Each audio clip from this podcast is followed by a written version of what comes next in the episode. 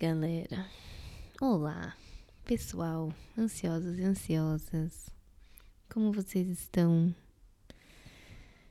Esse episódio eu estou gravando, mas eu não sei se vai ser um episódio para falar a verdade. Na verdade, eu acabei de falar com o meu psicólogo e eu tive uma descoberta muito grande sobre mim mesma e sobre um assunto que eu nunca tinha parado para analisar, eu nunca tinha parado para aceitar e digerir, digamos assim. E hoje a gente falou sobre isso e foi muito bom. E o assunto que a gente falou hoje foi nada mais, nada menos do que a questão do luto, questão de como a gente lida com a perda de alguém querida, com a perda de alguém da família, como que é o processo de luto como que a gente reage a esses, essas etapas que não são só umas, só uma, que não são etapas rápidas também de se passar e cada um passa do seu jeito, cada um reage de um jeito e a gente conseguiu dar uma boa destrinchada nisso que eu acho que eu acho não, eu tenho certeza que é a raiz de muita coisa que eu comecei a conhecer sobre mim, muitos reflexos, muitas atitudes. É, que foi que luto muitas vezes pode ser um trauma, né? Acaba virando um trauma pra gente. Com certeza para mim foi um trauma que eu não soube digerir e foi um trauma que eu talvez talvez não que eu não tive tempo de assimilar e processar todas essas etapas, todo esse processo do luto. Ai, ai. E eu resolvi gravar, fazer um journaling em forma de áudio. Como eu falei para vocês, é, não sei se isso aqui vai virar um podcast, eu só tô colocando meus pensamentos e falando em voz alta para eu poder assimilar melhor.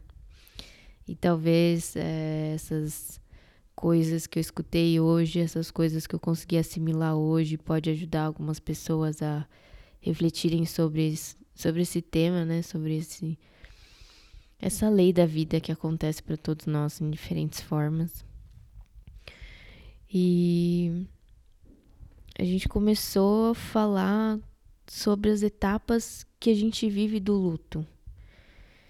Então, basicamente, é, as pessoas falam que são cinco etapas, mas basicamente ele me explicou seis etapas que eu vou falar para vocês é, e depois eu vou dar uma explicada como que essas etapas foram para mim, que etapa que eu ainda sinto que eu continuo presa e qual é a ideia da gente tentar trabalhar sobre cada uma delas e principalmente na que eu me sinto mais inconfortável sobre, né?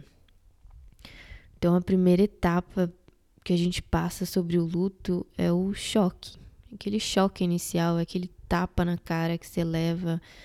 É, muitas vezes, uma pessoa nos deixa por questão repentina, acontece do nada. Às vezes é uma situação de enfermidade, de doença, você está prevendo isso independente das duas situações, é sempre um baque, é sempre um choque se você tem um afeto, se você tem uma interação com essa pessoa. É, nossa, agora que eu tô falando sobre isso que eu me dei conta que a gente tá numa pandemia, tem muitas pessoas que estão passando por isso ao redor do mundo e podem vir a passar e é um, é um momento difícil, é um assunto delicado, é um assunto pesado, sabe? E na verdade eu, eu comecei a falar isso com meu psicólogo por causa dos meus pais, né? Como eu falei para vocês antes que meus pais são falecidos. Mas parando para pensar agora, é um assunto que a gente tá vivendo nessa situação de pandemia. Enfim. Fases do luto. A gente tem o choque, como eu expliquei para vocês, é uma coisa que a gente não consegue assimilar de cara. E a minha reação de choque é, na minha experiência foi que quando a minha mãe faleceu, eu lembro que eu, eu não tive reação. Eu fui no enterro, eu não conseguia chorar, eu não conseguia falar, eu não conseguia. Eu parecia um vegetal. Para algumas pessoas, esse choque pode ser segundos, pode ser minutos, pode ser um dia, pode ser uma semana. Não tem. Pode ser de várias formas, cada um vai, vai reagir de um jeito para esse primeiro impacto. E eu lembro que isso aconteceu comigo. E a segunda fase, é, ele me explicou que seria a fase de negação. Então, muitas pessoas acabam tendo dificuldade de processar esse choque e continuam agindo como se aquilo não tivesse acontecido e continuam agindo de forma normal, o que na verdade não é normal da gente agir, a gente sabe disso. Eu acredito que o meu meio de negação na época foi que logo após minha mãe falecer eu ingressei nos treinos e eu acabei focando toda a minha atenção para isso, deixando de lado e meio que negando que aquele evento tinha acontecido, que aquele fato, né, que esse luto estava presente e eu praticamente coloquei minha cabeça em outro lugar. Então isso acabou sendo uma forma de negação, né? Muitas pessoas que passam é, por luto e estão nessa fase podem mergulhar de cara no trabalho. É, algumas pessoas começam a agir de forma estranha. Na minha parte de negação, acredito que essa foi a minha reação, minha atitude na época, né? Lembrando que eu era adolescente quando minha mãe faleceu, eu tinha 12 anos. E a terceira fase do luto para mim é uma fase que eu ainda estou em processo de administrar, eu ainda estou em processo é, muito melhor do que era antes, mas ainda tem muita coisa para ser assimilada. Que a terceira fase do luto é onde a gente sente a raiva, onde a gente tem esse fogo interno tão grande que a gente não consegue dominar muitas vezes. É, e a minha raiva é, lidava com a questão do porquê, da palavra porquê, sabe? Ai, por que tiraram minha mãe de mim? Por que Deus tirou a mãe de, minha mãe de mim? Sabe? Essas, esses questionamentos. É, e eram feitos por mim com uma extrema raiva. E essa raiva, de algum modo, no meu período de negação, ela ficou suprimida. Eu talvez eu utilizava esse fogo, essa energia interna é, para ser dissipada nos meus treinamentos, né? Como uma forma de energia física. Eu acredito que isso pode ter sido um processo também inicial que eu comecei a dissipar essa minha raiva. Mas é, depois de toda essa minha fase de treinamento, depois de toda essa minha fase de que eu cheguei num ponto que eu já não tinha mais esse meio de, de desviar a minha atenção, né? De... Chegou uma fase que eu já não tinha mais esporte, que eu tive que voltar para casa, é, uma rotina diferente e eu tinha que arcar com aquela coisa que eu tava suprimindo, eu tinha que arcar com aquele período, né? Com, aquele, com aquela fase. E para algumas pessoas é, é uma fase muito difícil de você lidar e é uma fase muito difícil para as pessoas à sua volta conseguirem lidar quando você tá desse jeito. E eu, além de estar tá naquela fase de adolescência, com tudo isso acontecendo, é, eu comecei a tirar para tudo quanto é lado, né? Eu comecei, principalmente quem sentiu mais acabou sendo a minha família, que teve que aguentar vários surtos, várias malcriações, várias atitudes, né? não legais. E foi um tempo que eu fiquei assim. E ao mesmo tempo, como reflexo dessa fase, era uma fase que eu me isolava muito, era uma fase que.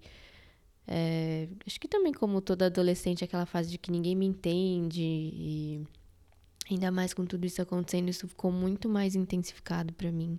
Não querendo justificar a faixa etária, porque isso não dá pra gente justificar, sabe? Eu acredito que, como eu venho falando aqui no áudio, para cada um é de um jeito e cada um tem o seu modo de, de digerir, de processar, mas acredito que quando a gente é mais novo, a gente é mais imaturo, a gente não tem essa noção e a gente não consegue ter mais esse conhecimento de assimilar os porquês das coisas que a gente passa, né?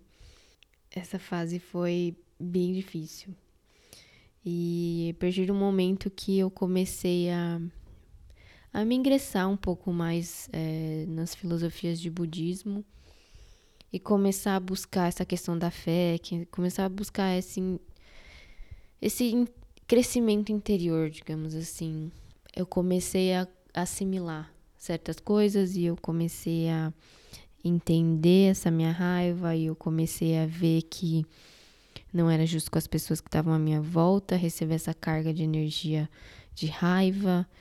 É, não era justo comigo, porque toda vez que eu ficava nesse estado eu me sentia totalmente drenada, totalmente esgotada. Eu comecei a entender que isso não era bom, eu comecei a, a melhorar, perceber a forma que eu começava a agir, quando eu começava a me sentir assim, e com o tempo isso foi melhorando. Mas eu sei que tem gatilhos ainda hoje que me levam a querer voltar nesse, nessa porcentagem de, de reação de comportamento que eu tinha quando eu ficava muito nervosa. E é engraçado porque nos meus momentos de raiva eu sentia e sinto até hoje. É, uma reação física, que é uma dor muito forte na minha garganta, como se eu tivesse. Não aquela dor, tipo, não é no sentido estou sendo estrangulada, mas é no sentido que estou com uma queimação na garganta, que você quer falar alguma coisa, você não pode, aquele peso. Eu comecei a fazer essa assimilação. Eu tava escrevendo aqui, eu, eu sou uma pessoa que tem uma mente muito. Não realista, mas eu preciso entender o porquê das coisas e eu comecei a ver que essa questão dos meus gatilhos, a raiva era desencadeada por alguns gatilhos e esses gatilhos me faziam chegar a uma sensação de abandono e a sensação de abandono me levava para um outro estágio mais para frente do luto, que era a questão da tristeza e da depressão, que eu vou chegar lá.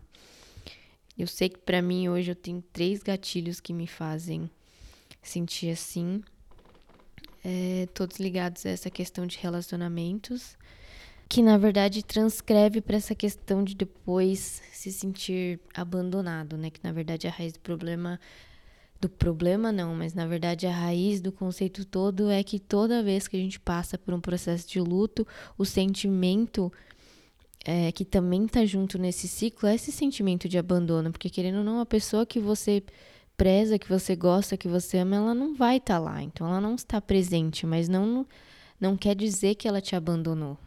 E muitas vezes a gente cria essa perspecção, essa percepção, desculpe, a gente cria esse essa verdade absoluta de abandono que na verdade não é, porque não foi uma escolha da pessoa deixar de estar tá aqui. Às vezes isso acontece, é a lei da vida e e começar a dar outro significado para esses, não gatilhos, mas para esses sentimentos iniciais que reagem na gente é uma coisa muito difícil.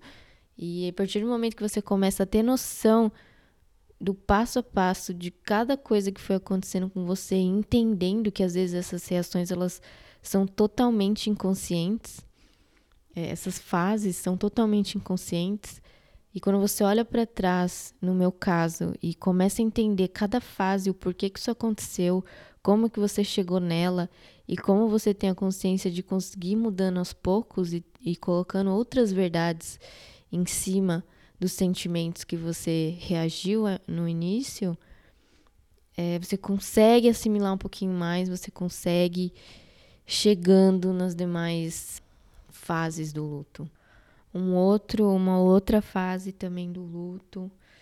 Talvez não seja uma que a gente no Brasil fala, mas é de barganha, de pichincha, aquela coisa de por que que, vo, por que, que Deus, por que que tiraram essa pessoa que eu gosto de mim justo agora? É, minha mãe não pôde ver eu ter filhos, minha mãe não pôde ver isso, mas por que ela, não eu? aquele sentimento de que podia ter sido outra situação no lugar dessa.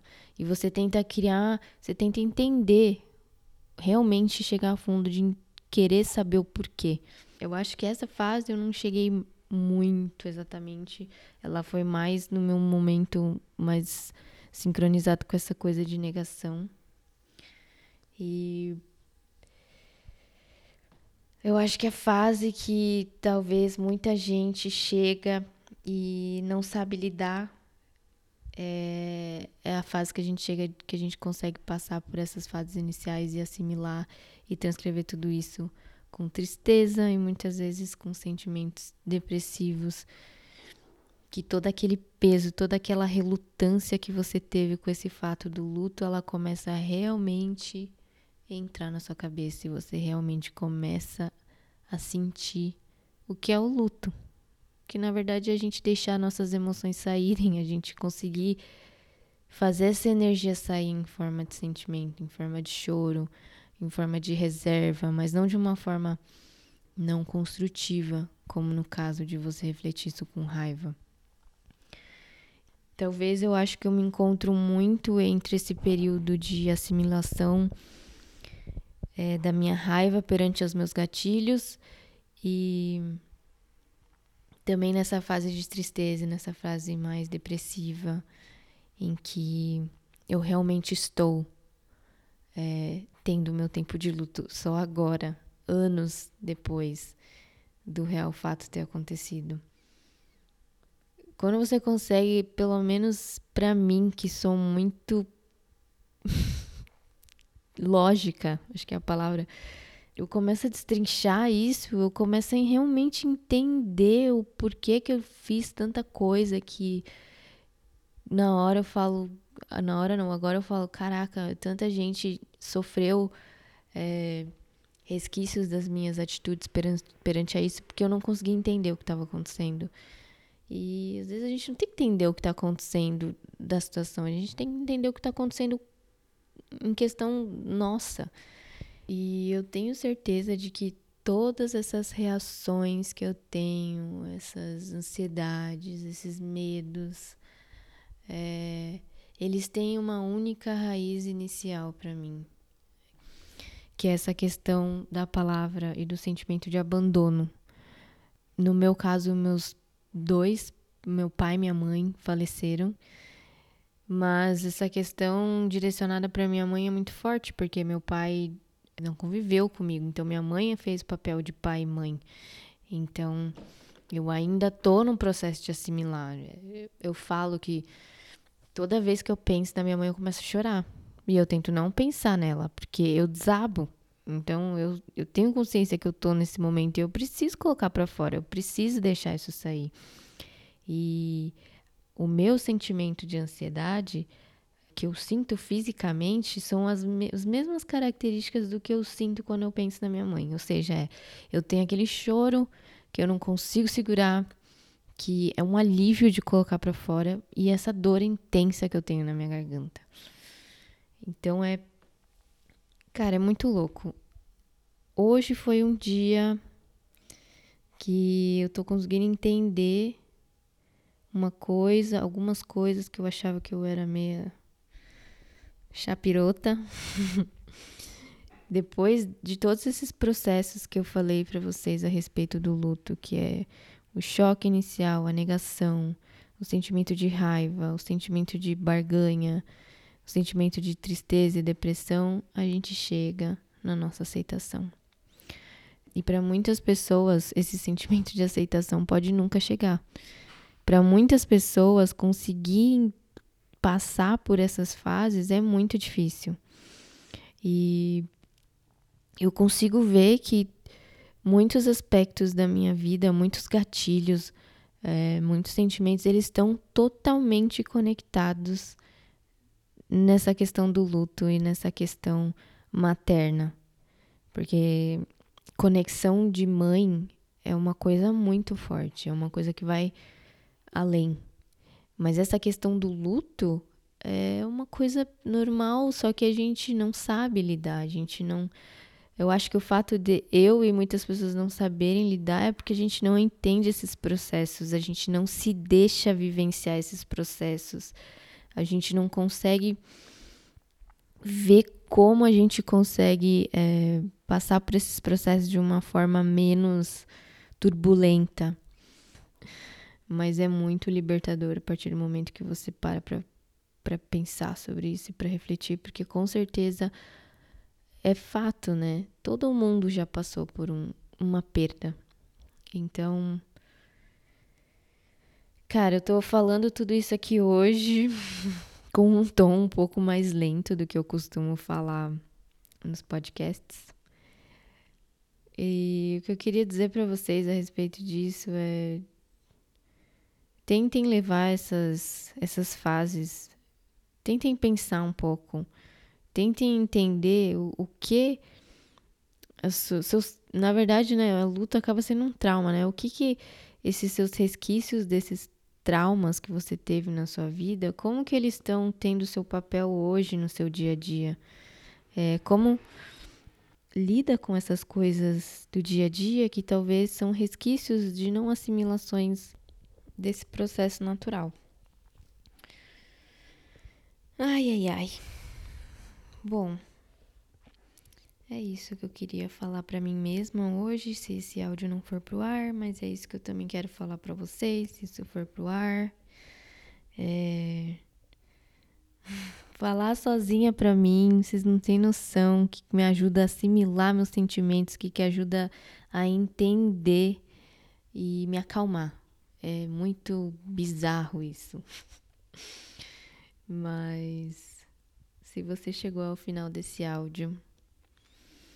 Espero que você tenha levado alguma coisa de bom de toda essa reflexão e você possa também pegar esse processo e começar a fazer com você mesmo. É, que só você sabe o que está passando na sua cabeça. Só você sabe, não tem outra explicação. E Lógico, a gente tem um psicólogo, um psiquiatra, alguém que, que realmente molde isso para você começar a se achar é muito legal, é muito importante. E você começar a fazer isso, eu acho que pode te ajudar, que pode te ajudar a entender certas coisas que a gente vive hoje é, na nossa correria do dia a dia.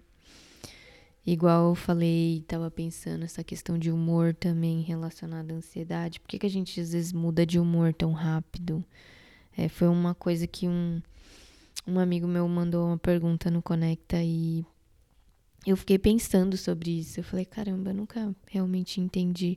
Mas, por exemplo, no meu exemplo de raiva, era uma mudança escrota, desculpa a palavra, mas era do nada. Eu tava bem, acontecia um gatilho começava, fechava a cara, virava outra pessoa. E eu acredito, nossa, tem muita gente que passa por isso. E não necessariamente porque você tem esses reflexos e essas ações assim, quer dizer que você tem bipolaridade, por exemplo.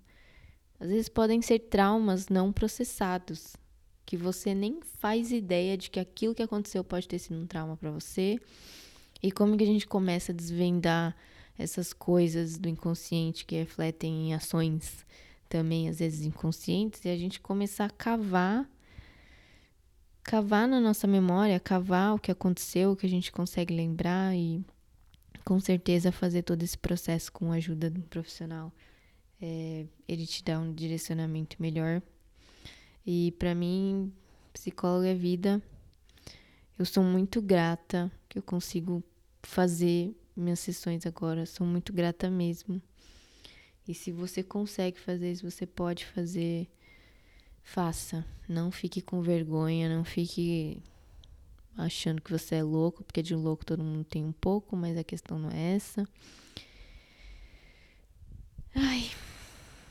E é isso, gente. Nossa, falei pra caramba, já são 25 minutos vocês me escutando aqui. Mas eu acho que de todos os áudios eu dei uma luz para mim agora que vocês não têm noção. Não tem noção mesmo. Antes de acabar, outra reflexão que eu tive. O meu psicólogo falou uma palavra que eu nunca parei para assimilar que eu era essa palavra. porque essa palavra para mim ela é muito forte. Essa palavra para mim é uma palavra que causa desdém, que causa é, como é que é a palavra agora esqueci. causa repulsa, que causa, sabe? E a palavra que ele falou foi órfã. Você perdeu seus pais, né? Então, na verdade, esse sentimento de abandono era porque você ficou órfã muito cedo. E quando ele falou isso pra mim, eu fiquei, olhei pra cara dele, eu falei, o quê? Olhei pra cara dele que eu digo via vídeo, né? Sessões no Zoom. E eu falei, nossa, eu nunca parei para me colocar nessa situação de que eu fui uma órfã. Então, com certeza, essa questão de abandono, ela tá totalmente ligada nessa palavra. Quanto que a gente não escuta em filme, em situações que você fala a palavra órfão, a primeira coisa que você assimila com isso é a questão do abandono. E, nossa, foi muito louco. Enfim, gente, é isso que eu tenho para falar para vocês hoje. Ai, nossa, eu tô me sentindo tão leve de colocar isso pra fora, vocês não têm noção. E eu queria dizer que eu sou muito grata pra minha família hoje, muito grata mesmo. Uma por vocês me aguentarem por todos esses processos que eu tive. que eu tenho certeza que eu não fui uma adolescente fácil. Todos os amigos que conviveram comigo nessa, comigo nessa fase, meu primo, que é meu irmão praticamente, que conviveu comigo nessa fase, meu ex-namorado dessa época, que realmente também foi uma fase muito difícil, a família dele, que me apoiou muito. E gratidão nunca é suficiente e hoje eu sei o valor que isso tem. E pela quinquagésima vez, então é isso, pessoal, por hoje. Deixo vocês com essa reflexão. E mais uma vez, o que eu sempre falo, tá tudo bem, estamos todos bem. Devemos ser gratos pelo que a gente tem hoje, pelas pessoas que a gente tem na nossa volta hoje, tá bom? E é isso. Se isso aqui virar um podcast, até a próxima.